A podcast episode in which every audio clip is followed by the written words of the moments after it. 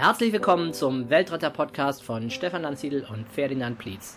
In diesem Podcast interviewen wir Menschen, die sich entschieden haben, nicht mehr Teil des Problems, sondern Teil der Lösung zu sein. Erhalte Impulse für eine bessere Welt.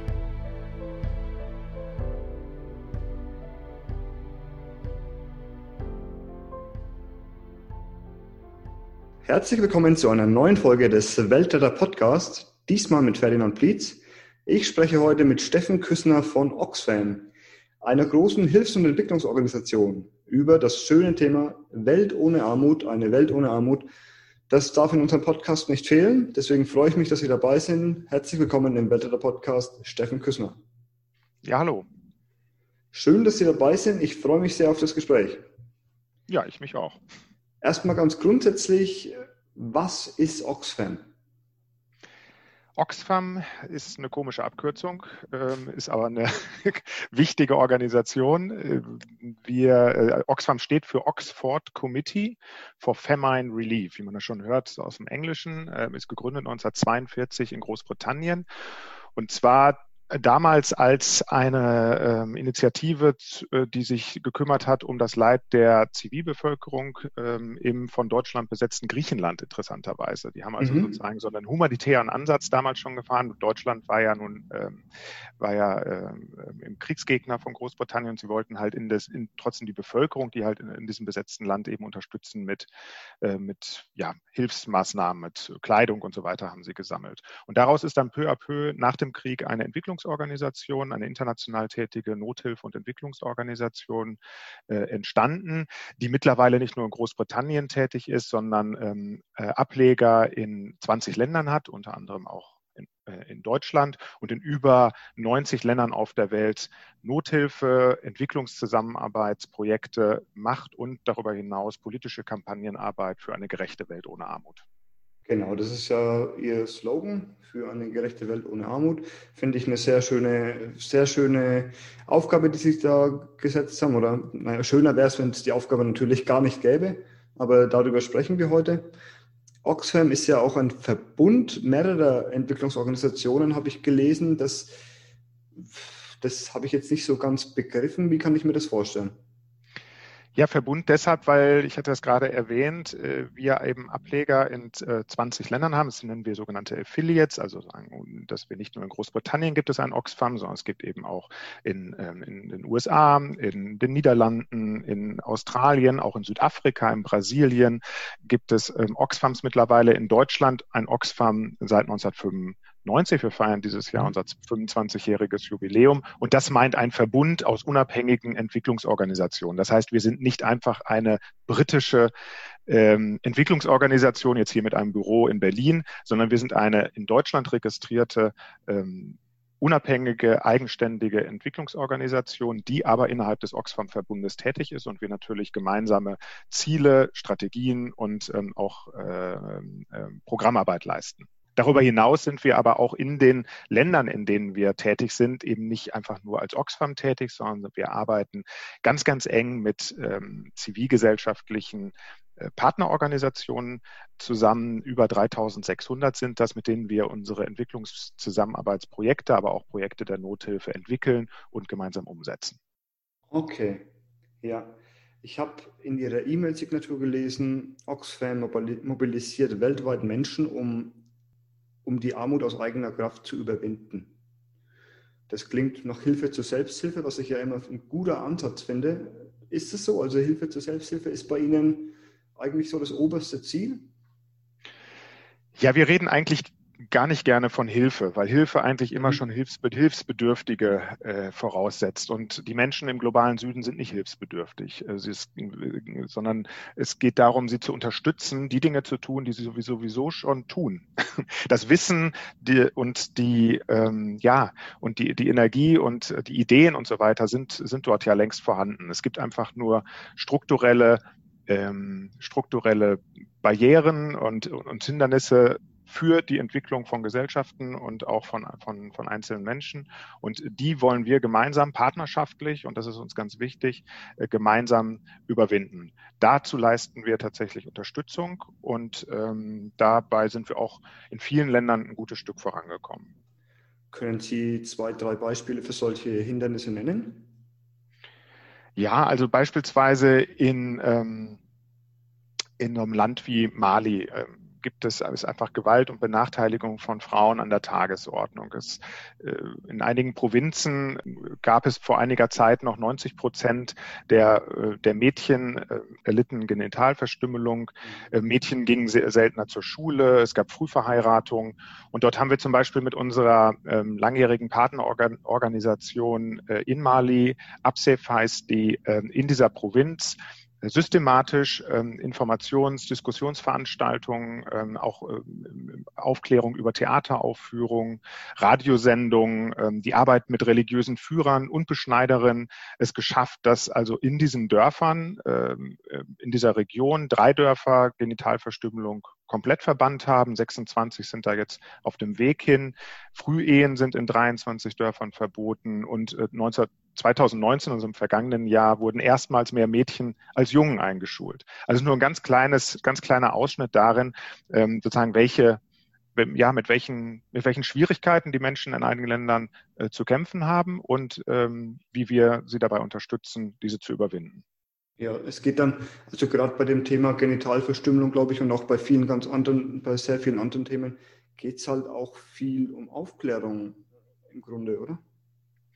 Ganz wichtig, das ist äh, genau, das ist eine, eine tradierte ähm, eine, eine tradierte Praxis in einigen ähm, Gegenden. Deswegen sagte ich ja auch, diese Theateraufführungen und mhm. Radiosendungen dienten, dienten genau dazu. Ist eine andere Form auch der Aufklärungsarbeit.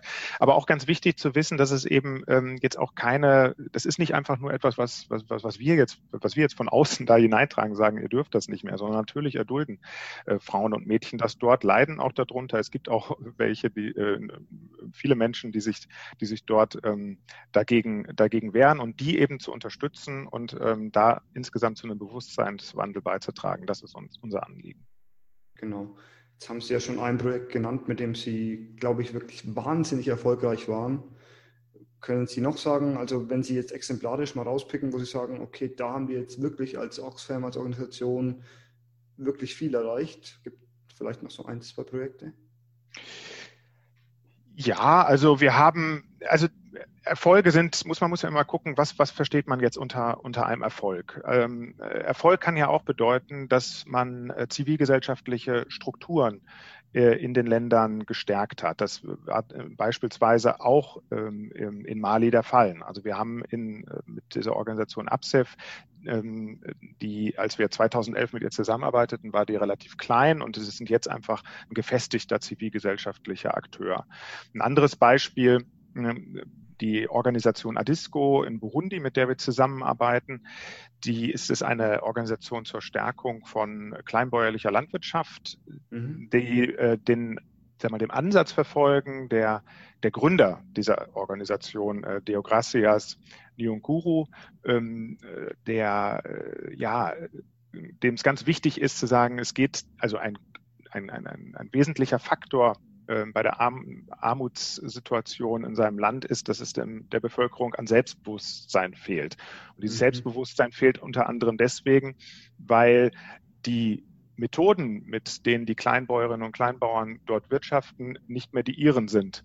Das heißt, es geht auch darum, um die Reaktivierung von Wissen, was verschüttet ist, äh, mhm. was teilweise wieder aufgebaut werden muss. Ähm, wir haben deswegen gemeinsam mit, äh, mit Adisco entsprechende entsprechende Workshops ähm, etabliert, wo es darum geht, agrarökologische Anbaumethoden, die die Biodiversität der Böden ähm, äh, berücksichtigt, die insgesamt klimafreundlicher sind, ähm, umweltfreundlicher auch und äh, den Menschen vor Ort tatsächlich eine ähm, ja, einen souveräneren Zugang oder einen souveräneren Umgang mit ihren eigenen Ressourcen ermöglichen, dass sie also sie aus der Abhängigkeit befreit von internationalen Agrarkonzernen, von ähm, die, die Saatgut ähm, bereitstellen, hochindustrialisiertes Saatgut, aber damit eben auch diese Kleinbauern in die Abhängigkeit ähm, äh, bringen. Und ähm, ja, da über Solidargruppen gemeinsame, ähm, gemeinsames Wissen äh, zu verbreitern, was wie gesagt wir nicht da reintragen, sondern was eben vor Ort schon vorhanden ist, aber es überhaupt mal wieder zu reaktivieren, darüber Selbstbewusstsein zu schaffen, zu sehen, oh, ich kann selbst tätig, ich bin, ich habe selbst auch ähm, ja Einfluss über meine, über mein, über mein Leben und über die ähm, über meine Lebensbedingungen. Das ähm, haben wir gemeinsam mit Adisco vorangetrieben und waren damit in den vergangenen Jahren sehr erfolg erfolgreich. Allerdings verblieb dieser Erfolg zunächst einmal auf der lokalen Ebene. Das heißt also, die Projekte, wenn man jetzt Erfolg misst, kann man sagen, bestimmte Maßnahmen wurden, äh, wurden umgesetzt, Aktivitäten haben stattgefunden und das auch erfolgreich. Allerdings fehlt natürlich eine Veränderung auch auf der regionalen und nationalen Ebene. Das heißt, dass sich auch ein Bewusstseinswandel innerhalb der Gesellschaft insgesamt stattfindet, dass also diese agrarökologischen Ansätze eine größere Verbreitung finden und, ähm, und eine größere Eigenständigkeit eben auch auf der politischen Ebene äh, gefördert wird. Und deswegen haben wir jetzt gemeinsam mit Adisco also auch stärkeren politischen Anteil in der Arbeit äh, etabliert wo es darum geht, eben die Rechte und Interessen der Kleinbäuerinnen und Kleinbauern auch in, innerhalb eines Dachverbandes und in Gesprächen mit den politischen Entscheidungsträgern zu vertreten. Ja, und wie läuft es dann ab? Also Sie, da geht es ja jetzt um Burundi, war das, glaube ich? Das war Burundi, ja. Genau. Und Sie machen das dann größer, damit die Politik in Burundi auch da mit ins Boot geholt wird und handelt, damit das in, damit das im ganzen Land eben dieses Wissen verbreitet wird. Wie kann, wie kann man sich das in der Praxis vorstellen? Naja, also die Organisation Adisco ist ja nur ein Akteur innerhalb des Landes äh, und ähm, wir haben gemeinsam mit denen ja einfach äh, sozusagen die Stärkung der, äh, des, des, Dachverbund, des Dachverbandes als ein Ziel etabliert oder äh, entwickelt und ähm, diese, genauso wie man halt hierzulande eben politische, ähm, politische Lobbyarbeit betreibt, genauso betreiben auch unsere Partner dann im Burundi mit unserer Unterstützung Lobbyarbeit für ihre Interessen auf politischer Ebene. Ja. Ja, genau. Also es klingt immer so, es ist irgendwie bei uns negativ behaftet, das Wort Lobbyarbeit, aber es ist ja, es geht ja nur um die Durchsetzung von Interessen. Und es müssen ja nicht immer unbedingt Interessen von großen Industriekonzernen sein. Äh, richtig, also Lobbyarbeit, klar, hat, dem haftet was Negatives an, dem haftet aber vor allem deswegen was Negatives an, weil es ja häufig hinter verschlossenen Türen und äh, dann manchmal auch äh, ja nicht, nicht unbedingt immer zum, ähm, im Interesse der äh, Bevölkerungsmehrheit äh, passiert. Und das ist in diesem Fall einfach anders. Also auch wir als Oxfam betreiben ja äh, Lobbyarbeit für Menschen in Armut. Und wir machen das ganz transparent, berichten darüber in unserem Jahresbericht auf der Webseite und machen politische Kampagnen. All das kann man als Lobbyarbeit äh, bezeichnen. Manche reden lieber von Advocacy, aber im Endeffekt geht es einfach um die Vertretung von Interessen. Ganz richtig. Ja, genau. Und wir haben jetzt eben schon das Thema Landwirtschaft angeschnitten. Sie sagen, dass die kleinbäuerliche Landwirtschaft ganz wichtig ist. Und was momentan eben auch diskutiert wird, ist das Lieferkettengesetz. Mhm. Und ich bin ja Unternehmer und ich, und ich, wir haben ja viel mit Bürokratie zu kämpfen. Und wenn ich sowas höre wie Lieferkettengesetz, da dachte ich im ersten Moment, als ich mich noch nicht damit beschäftigt habe, oh Gott, das klingt nach einem wahnsinnig großen bürokratischen Aufwand, die ganze Lieferkette irgendwie abbilden zu müssen. Aber Oxfam sagt, wir sind für ein Lieferkettengesetz. Was hat es damit auf sich? Ja, da muss ich etwas weiter ausholen. Also, das Lieferkettengesetz, oder sagen wir mal so, das Lieferkettengesetz hat es ja zum, äh, zum Ziel, dafür zu sorgen, dass Menschenrechte in der Produktion unserer Lebensmittel eingehalten. Nicht nur Lebensmittel, sondern auch Kleidung, äh, Kleidungsindustrie und so weiter. Also dass sozusagen in der Produktion äh, die, die Menschenrechte eingehalten werden, dass also niemand zu Schaden kommt. Ähm, und das sollte eigentlich ja eine Selbstverständlichkeit sein, dass also nicht äh, die, äh, die Bananen, die wir im Supermarkt kaufen, äh, unter Bedingungen hergestellt werden, die andere Menschen krank machen, weil dort Pestizide ohne Schutzkleidung versprüht werden, weil Menschen keine Arbeitsverträge haben und mit Hungerlöhnen auskommen müssen, äh, die nicht zum Leben reichen und, und, und. Und ähm, wenn man sich aber in die Länder, wenn man in die Länder schaut, dann stellt man fest, dass genau das an der Tagesordnung ist. Das heißt, überall auf der Welt werden Menschen ausgebeutet, damit wir hier äh, günstige Produkte kaufen können. Mhm. tatsächlich ist es aber auch so, dass die Produkte gar nicht unbedingt sehr viel teurer sein müssten, würden Menschenrechte eingehalten. Es würde einfach nur die Marge innerhalb äh, dessen, was, äh, was erwirtschaftet wird, da würden eben Konzerne müssten einfach ein bisschen mehr in ihre Lieferkette hineingeben, müssen also den Druck auf Lieferanten etwas, etwas aufheben und vor allem halt nachhalten, dass eben ihre Lieferanten ähm, ihrerseits die Menschenrechte, Menschenrechte einhalten. Und das ist in anderen Bereichen machen das Unternehmen ja ohnehin. Sie sind in der Lage, den Krümmungsgrad der Bananen nachzuhalten. Ähm, dass wenn die, wenn die Dinger nicht ordentlich ähm, äh, eine ordentliche Färbung, eine ordentliche Form haben, dann gehen die eben zurück. Sie sind auch in der Lage, äh, nachzuhalten, ähm, wie dass, dass die Sachen immer rechtzeitig da sind. Aber Sie sind nicht angeblich in der Lage, äh, nachzuhalten, ähm, eine Risikoanalyse zu machen und zu gucken, wie können ihre Lieferanten äh, die Menschenrechte vor Ort sicherlich schützen. Und äh, wir glauben, dass das, dass das sehr wohl möglich ist. Und ähm, vor allem aber auch diejenigen, diejenigen Unternehmen gleichberechtigen würden, die das ja heute schon tun. Und da gibt es ja auch durchaus einige. Ja. Sie haben gesagt, die deutschen Supermärkte, im Vorgespräch haben Sie das gesagt, dass die deutschen Supermärkte jetzt nicht so gut ab, abschneiden, wenn es darum geht, um die Fairness in der Produktion, um die zu unterstützen. Ja, oder das ist richtig. Ihn, oder lege ich Ihnen da jetzt was in den Mund? Also so, so, nach, dem, so nach dem Motto.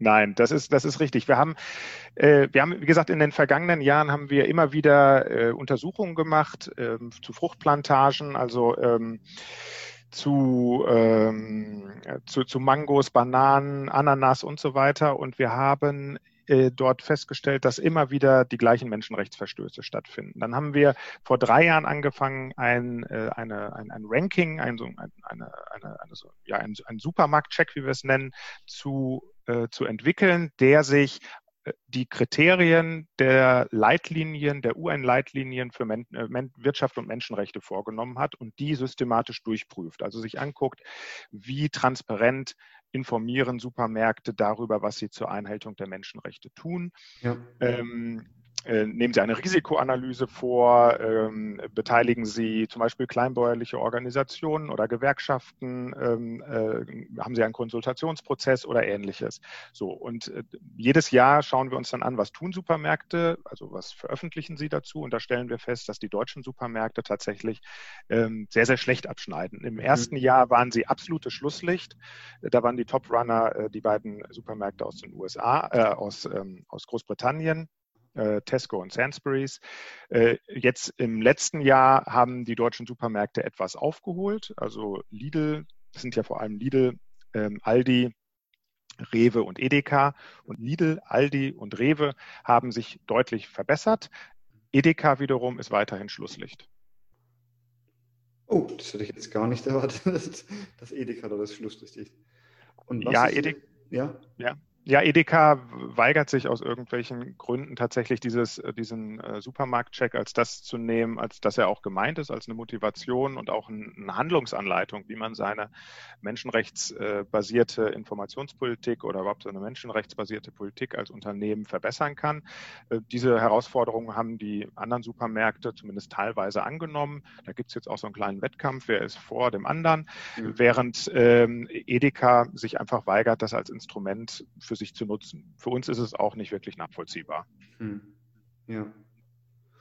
Und was ist jetzt der Stand mit diesem Lieferkettengesetz? Da hakt es ja gerade, wenn ich da richtig informiert bin. Ja, richtig. Also der Stand, dieses Lieferkettengesetz äh, ist, muss man sagen, äh, ein Teil des Koalitionsvertrages. Das ist also dieses Lieferkettengesetz geben soll. Deswegen engagieren wir uns als Oxfam gemeinsam mit vielen anderen Organisationen jetzt seit ähm, anderthalb Jahren da, dafür, dass eben tatsächlich auch die Regierungsparteien ihrer Ankündigung nachkommen. Und da gibt es Widerstände. Und zwar vor allem natürlich von Wirtschaftsseite, wobei man muss sagen, es auch Wirtschaftsunternehmen gibt, äh, die inzwischen längst dafür sind. Also BMW, Daimler oder Chibo sind Beispiele, die einfach sagen, nee, wir wollen einen gesetzlichen Rahmen, damit wir auch Rechtssicherheit haben, damit wir auch ähm, die Dinge, die wir schon tun, nicht äh, tun und dadurch, ein, und dadurch einen Wettbewerbsnachteil haben. Damit es jeder machen muss dann. Ja. Damit, damit es jeder machen muss. So, ähm, es gibt auch äh, gute Beispiele aus anderen Ländern, ähm, dass das jetzt, dass das durchaus durchaus machbar ist. Ähm, allerdings gibt es innerhalb der Regierung äh, da auch Widerstände. Ähm, Entwicklungsminister Müller und ähm, Arbeitsminister Heil haben einen Vorschlag gemacht, ähm, der zunächst mal in die richtige Richtung geht. Nun gibt es äh, Widerstände vor allem aus dem Wirtschaftsministerium, also von Herrn Altmaier, der sagt, das ist alles ähm, ja, zu bürokratisch. Zu, zu bürokratisch und ähm, würde eine zu große Belastung für die Unternehmen darstellen. Mhm. Und äh, das, das, aus, aus der Richtung kommt jetzt gerade die Versuche, das Ganze zu verwässern. Also sprich zum Beispiel ähm, die ähm, die Sanktionsmöglichkeiten äh, zu kassieren, äh, die so ein Lieferkettengesetz natürlich beinhalten muss, damit das ja, irgendetwas bewirkt, muss natürlich auch, wenn man dagegen verstößt, so ist das bei allen Gesetzen auch, müssen entsprechende Bußgelder natürlich folgen. Also wenn man, ja. Es muss einen Beschwerdemechanismus geben, dass Leute, dass Menschen in den Ländern des globalen Südens, die sagen, nee, wir werden hier trotzdem ausgebeutet, auch entsprechend hier vor deutschen Gerichten klagen können und so weiter. Und ähm, Herr Altmaier, muss man leider sagen, ähm, äh, macht hier ein bisschen die, so die Rolle des Dinosauriers. Also er will hier einfach ein Geschäftsmodell retten, was eben auf Ausbeutung und, ähm, und, ähm, äh, und Unterdrückung von, von Menschen im globalen Süden ähm, basiert. Und das kann natürlich überhaupt nicht im Sinne einer zukunftsgerichteten ähm, Welt des 21. Jahrhunderts sein, in denen wir äh, global vernetzt miteinander äh, arbeiten ähm, und wo natürlich bestimmte Standards einfach einzuhalten sind. Und ähm, dazu gehören die Menschenrechte nun mal zuvorderst. Ja, unbedingt. Wenn ich über Entwicklungsarbeit nachdenke oder mit jemandem darüber spreche, ich meine, solche Felder wie Bildung, Landwirtschaft, Ernährung erschließen sich einem sofort. Wenn ich bei Oxfam auf die Website schaue, dann ist auch Gleichberechtigung ein ganz großes Thema. Und da würde ich jetzt nicht sofort daran denken, obwohl es eigentlich klar ist. Wie begründen Sie das oder was, was sagen Sie dazu? Wieso ist es so wichtig, die Gleichberechtigung zwischen Mann und Frau? Ja, also äh, vielleicht mal erstmal ganz grundsätzlich, wir, wir sind eine rechtebasierte Organisation. Also wir arbeiten letztlich für die Verwirklichung der Menschenrechte. Eine mhm. gerechte Welt ohne Armut bedeutet für uns nicht nur, dass alle Menschen genug zu essen und zu trinken haben, in Sicherheit leben, Bildung und Gesundheit genießen können, sondern auch, dass sie frei von Diskriminierung, Ausgrenzung und Ausbeutung sind, dass sie sich politisch äußern können, politische Teilhabe können, teilhaben können und eben nicht aufgrund ihres Geschlechts oder eben auf Grund von anderen äh, Merkmalen in irgendeiner Weise Nachteile erlangen. Also es ist erstmal eine prinzipielle Frage, dass wir uns natürlich für die Gleichberechtigung von Mann und Frau, von Jungen und Mädchen stark machen. Absolut. Wenn man dann aber auch auf unseren Hauptauftrag, den wir uns geben, sagen, wir wollen eine Welt ohne Armut, eine gerechte Welt ohne Armut, dann stellt man auch fest, dass Frauen einfach überdurchschnittlich häufig von Armut betroffen sind, ähm, überdurchschnittlich häufig in extremer Armut leben, ähm, überdurchschnittlich häufig ähm, auch in prekärer Beschäftigung zum Beispiel sind. Ähm, das heißt also auch, es an Sicherheit fehlt, überdurchschnittlich häufig ähm, unbezahlte Pflege- und Fürsorgearbeit leistet, also den Löwenanteil weltweit, was wiederum natürlich ein Grund dafür ist, dass sie eben in schlechteren, schlechter bezahlten Jobs arbeiten, ja. die Mädchen nicht zur Schule gehen können und so weiter. Daneben natürlich all die Dinge, die ich vorhin schon nannte, also Frühverheiratung, äh, Genitalverstümmelung, ähm, äh, auch äh, häusliche Gewalt. Wir arbeiten mit Organisationen äh, zusammen, zum Beispiel in, in Tunesien, ähm, die sich gegen häusliche Gewalt ähm, engagiert von, äh, von, von Frauen die Frauen erleiden. Also das ist ein ganz, ganz wichtiges Thema, damit tatsächlich wir zu einer, äh, ja, zu, zu, einer Welt kommen, in der Armut überwunden ist, müssen wir auch die Ungleichheit zwischen Männern und Frauen überwinden. Ja, Oxfam gibt jedes Jahr einen Bericht raus zur sozialen Ungleichheit in der Welt. Was gibt es denn dazu zu, zu sagen? Der fördert ja bestimmt interessante Erkenntnisse zutage.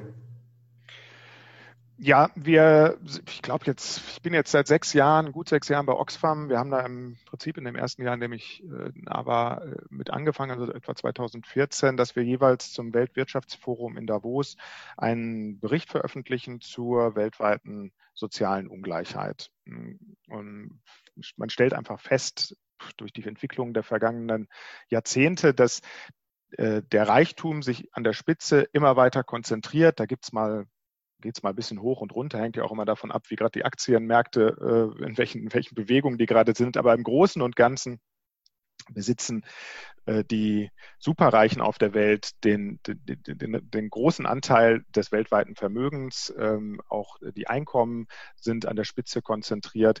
Und viele, viele Menschen äh, dagegen, denen fehlt es am nötigsten. Ein Dach über dem Kopf, ähm, äh, Schulbildung, regelmäßig was zu essen, und dieses Missverhältnis, das greifen wir jedes Jahr auf.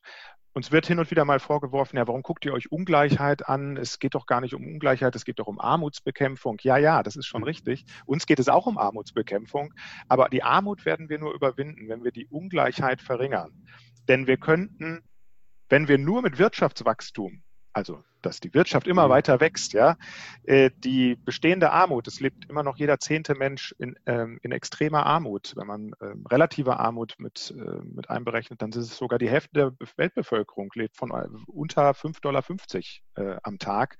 Das sind so, ja, genau. Das, ähm, um, um das zu überwinden, äh, müssen wir die vorhandenen, vorhandenen Reichtum anders verteilen. Ganz, es geht gar nicht anders. Ansonsten müssten wir, äh, bräuchten wir, es gab mal eine Zahl, müssten wir unseren Wirtschaftswachstum so steigern, um das 175-fache um die Armut nur durch Wirtschaftswachstum, mhm. wenn, die ganzen, wenn die ganzen Wohlstandsgewinne aus neuen Wirtschaftswachstum in die Armutsbekämpfung ginge, dann müssten wir unser Wirtschaftswachstum um 175 Prozent steigern. Das ist natürlich allein unter Klimagesichtspunkten ein völliges No-Go. Also, um zu einer zu einer nachhaltigen, gerechten Welt zu kommen, gilt es, die soziale Ungleichheit auf der Welt zu verringern. So. Und äh, dazu äh, veröffentlichen wir jedes Jahr anlässlich des Weltwirtschaftsforums in Davos einen Bericht und machen verschiedene Vorschläge. Im vergangenen Jahr hatten wir den, hatten wir den Fokus auf der Ungleichheit zwischen Männern und Frauen.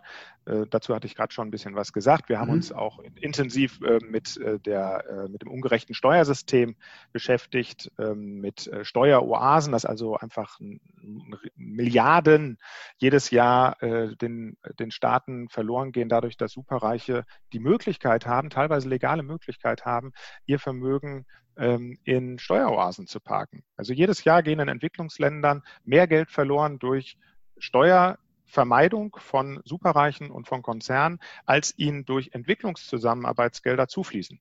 Ja, also würde man, würde man, würde man die Steueroasen komplett schließen, dann hätten diese Länder eigene Ressourcen, um zum Beispiel in Bildung, in Gesundheit, soziale Sicherung zu investieren. Und das würde nachhaltig die Armut reduzieren. Genau, also das ist ja Fakt und es liest man auch in verschiedenen, sehr vielen verschiedenen Quellen, dass diese Vermögensungleichheit sich immer weiter potenziert. Und ich glaube auch, dass es da einfach eine Umverteilung geben muss, weil es ist ja eigentlich jetzt schon genug da. Wir haben ja nur ein Verteilungsproblem. Und auf der anderen Seite lese ich aber oft, ohne das jetzt dann als, ähm, als Gutmachung dafür hernehmen zu wollen, aber man liest auch oft, dass die Armut sich ja, Sie haben jetzt zwar schockierende Zahlen genannt, aber trotzdem hat sich ja da was getan in den letzten Jahrzehnten, oder? Die Armut ist nicht mehr so gravierend, wie sie mal war. Eben wegen Organisationen wie Oxfam, wegen staatlicher Entwicklungsarbeit. Oder würden Sie sagen, dass sich im Großen und Ganzen da schon was tut in der Armutsbekämpfung?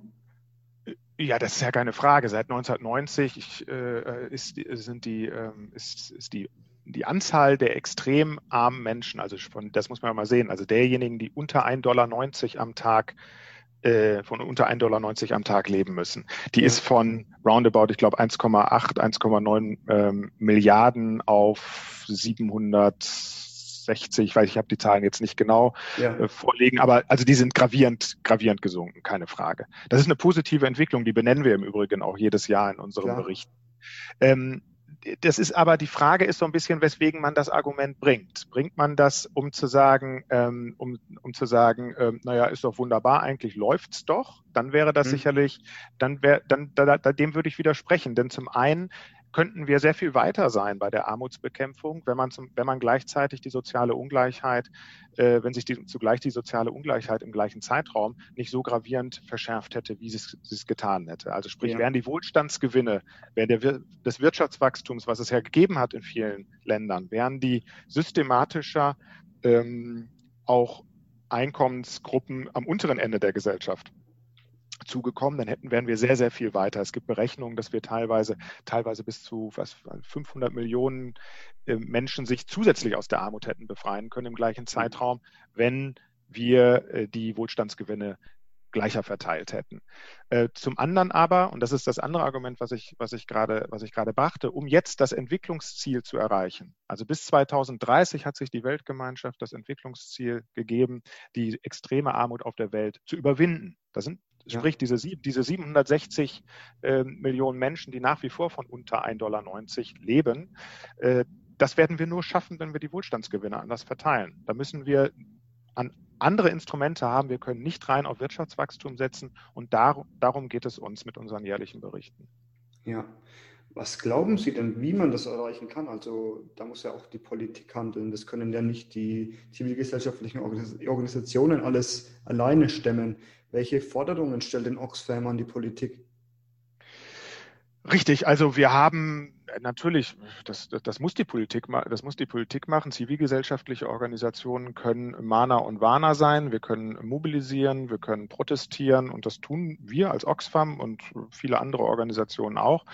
Ähm, was getan werden muss, hängt natürlich von, ist in den verschiedenen Ländern natürlich sind unterschiedliche Dinge. Was aber eine, ähm, was, was sich, sagen wir mal, durchzieht, wenn man sich verschiedenste Länder anguckt, dann ist das, dass äh, Staaten zum einen äh, Ressourcen brauchen, Infrastruktur, mhm. also äh, um in Infrastruktur zu investieren. Das heißt, die Frage ist, wo kommen diese Ressourcen her? Wo kommen die Finanzmittel her? Die sollten von denjenigen kommen, äh, die wohlhabend sind in einer Gesellschaft und nicht zum Beispiel einfach aus Mehrwertsteuererhöhungen, äh, die dann ähm, äh, dazu führen, dass Menschen, die sowieso schon wenig haben, auch noch mehr für ihr tägliches Essen ausgeben müssen oder für andere Dinge des täglichen Bedarfs und dadurch vielleicht auch wieder unterhalb der Armut, die Armuts, der Armutsgrenze rutschen. Denn man darf sich ja nichts vormachen. 1,90 Dollar, wenn man da ein bisschen drüber liegt, ja, ein Arztbesuch oder mal eine schwere Krankheit, Krankheit und man ist wieder in der Armut. Also braucht es öffentliche Gesundheitsversorgung. Dafür braucht der Staat aber Geld. Und dieses Geld muss er sich von denen nehmen, die sowieso schon viel haben. Es braucht in vielen Ländern, gerade des globalen Südens, aber auch äh, äh, ja, Zugang von Kleinbäuerinnen und Kleinbauern äh, zu Land, zu Wasser, ähm, zu ähm, äh, zu, zu Bildung natürlich äh, für, für, die, für die Familien. Es braucht ähm, ähm, Gesetze, die die Gleichberechtigung von Mann und Frau festschreiben.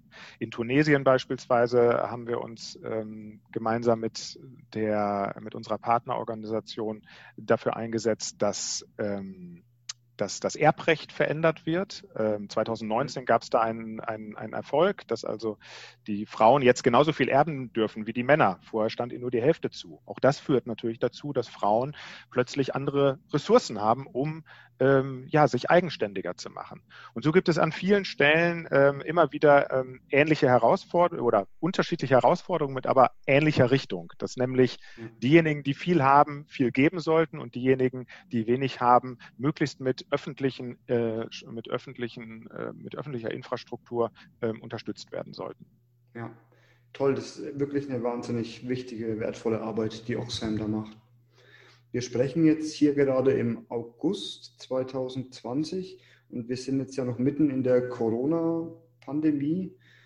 Die hat doch sicherlich auch Auswirkungen auf die Entwicklungsarbeit. Ja, ganz gravierend. Also sie hat äh, zum einen natürlich erstmal dazu geführt, dass also viele unserer auch Partnerorganisationen ähm, haben im Prinzip ihre eigentliche Projektarbeit, die Dinge, die wir mit ihnen ähm, mit, ihren, mit ihnen umsetzen oder die sie, die sie umsetzen mit unserer Unterstützung, die langfristige Veränderungen in den Ländern erreichen sollen, strukturelle Veränderungen, haben sie teilweise zurückgefahren, eingestellt, weil unmittelbar Nothilfe geleistet werden musste. Also äh, es musste, mussten einfach äh, plötzlich ja, äh, Gesundheits, Gesundheit, also Präventions äh, Präventionsarbeit geleistet werden, beispielsweise auf den, auf den Plantagen ähm, den Weinplantagen in Südafrika, wo normalerweise wo, wo normalerweise äh, Workshops ähm, für die Rechte der, äh, der Beschäftigten stattfinden, wo sich eingesetzt wird für die, für die, äh, für die Rechte von Farmarbeiterinnen, musste sichergestellt werden, dass, ähm, dass die Menschen sich nicht anstecken mit mhm. dem Virus. Ähm, das nur, nur, als, nur als ein Beispiel. Auch äh, ähnliche Probleme ähm, in Indien ähm, wo wir mit unserer Partnerorganisation in, in ähnlichen Bereichen tätig sind.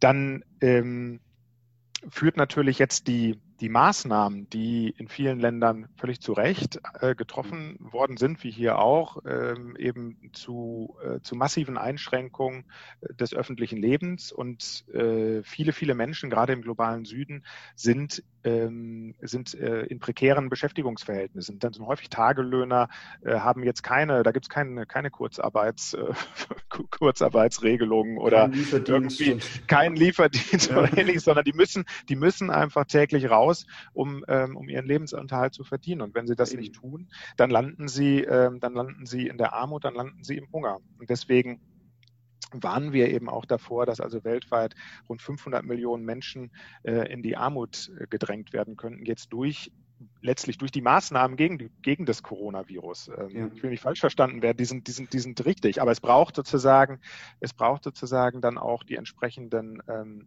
die entsprechenden Maßnahmen, um diese Menschen aufzufangen. Das heißt also, es braucht äh, Finanzhilfen, ähm, es braucht ähm, äh, Entlastung von, von armen Familien und das wiederum muss natürlich international finanziert werden. Tut sich da was? Passiert da jetzt gerade? Jetzt ist das ist ja gerade ein akutes Problem. Also wie Sie angesprochen haben, dieses Stay Home, was wir hier mit Hashtag auf den Social-Media-Kanälen lesen, das ist ja für die Menschen in den Wellblechhütten überhaupt nicht zu machen. Also tut sich da jetzt gerade akut was, dass überhaupt die Pandemie in solchen Ländern eingedämmt werden kann?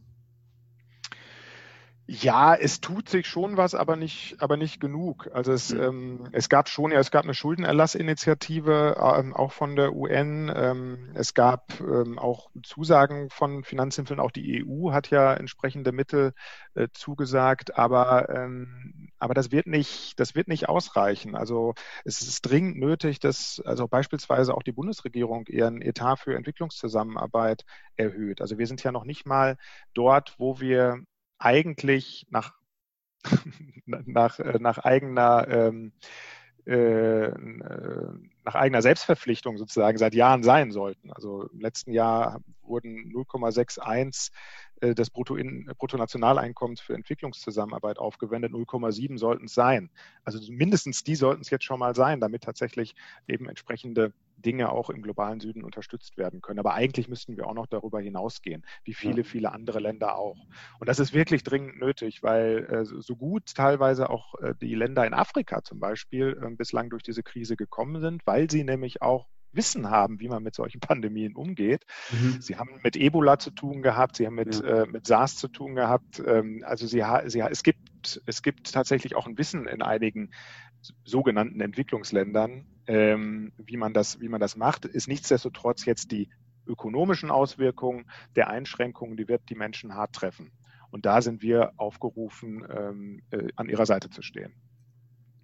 Und was kann der Einzelne jetzt tun? Oder wenn das jetzt jemand hört und sagt, okay, er will sich da engagieren und will da mithelfen und das irgendwie unterstützen, also jetzt nicht nur natürlich das, was jetzt gerade besonders schlecht läuft wegen Corona, sondern ganz allgemein Oxfam unterstützen. Wie kann man das tun? Ja, bei uns kann man auf vielfältige Weise unterstützen. Dann zunächst einmal natürlich ganz allgemein durch eine einmalige oder auch re regelmäßige Spende. Ähm, entsprechende Informationen dazu gibt es bei uns auf der Webseite. Ähm, man kann auch wenn man mal nicht weiß, was man jemandem schenken will, zum Beispiel, kann man äh, Oxfam unverpackt verschenken. Das sind so symbolische Geschenke, die auf unsere, ähm, die, auf das verweisen, was wir in unserer Entwicklungszusammenarbeit machen. Also zum Beispiel ähm, äh, eine Ziege verschenken, die wir tatsächlich auch innerhalb von ähm, Entwicklungsprojekten einsetzen. Natürlich wird da keine Ziege rübergeschickt dann, sondern es fördert die Projekte, in denen Ziege oder ähnliches eine Rolle spielen. Ja. Oder oder, oder anderes, sowas kann man zum Beispiel verschenken. Man kann, ganz wichtig, äh, wir haben, kennt wahrscheinlich viele Menschen kennen Oxfam über die Oxfam Shops. Mhm. Dort verkaufen ehrenamtliche Mitarbeiterinnen und Mitarbeiter äh, gebrauchte Dinge, Kleidung oder Dinge des täglichen Bedarfs für den guten Zweck. Äh, die Erlöse, die dort erwirtschaftet werden, die fließen eben direkt in unsere Programmarbeit. Da kann man zum einen mitarbeiten als Ehrenamtlicher, wenn man mhm. Lust dazu hat. Gerade aktuell wird in Berlin-Weißensee ein neuer Shop eröffnet im, ähm, im September. Da werden auch noch Ehrenamtliche gesucht. Wer da Lust zu hat, kann sich gerne bei uns melden. Man kann dort Sachen spenden, also sprich seine aussortierte Kleidung beispielsweise dorthin bringen. Oder man kann auch einfach einkaufen, wenn man sagt, hey, vielleicht mal nicht äh, bei einem, bei einem Textildiscounter Fast Fashion machen, sondern lieber im Oxfam Shop ähm, mal nach schönen Teilen äh, stöbern. Ja. Nichtsdestotrotz, man, man kann daneben, was wir auch noch machen, da kann man sich auf unserer Webseite informieren. In Corona-Zeiten ist das jetzt derzeit schwierig. Wir haben auch ein, ähm, eine, eine große Zahl von sogenannten Konzertaktivistinnen und Aktivisten. Das heißt, die suchen bei uns, die äh, sammeln für uns Unterschriften auf Festivals, auf Konzerten, zum Beispiel von den Toten Hosen, von Jan Delay, die für Oxfam äh, Botschafter sind. Mhm. Ähm, und da kann man mitmachen, da kann man sich bewerben und ähm, ein Teil unserer großen Ox-Family werden. Das ist echt wunderbar, sehr gute Arbeit. Ich komme langsam auch, wir kommen langsam auch schon zum Ende.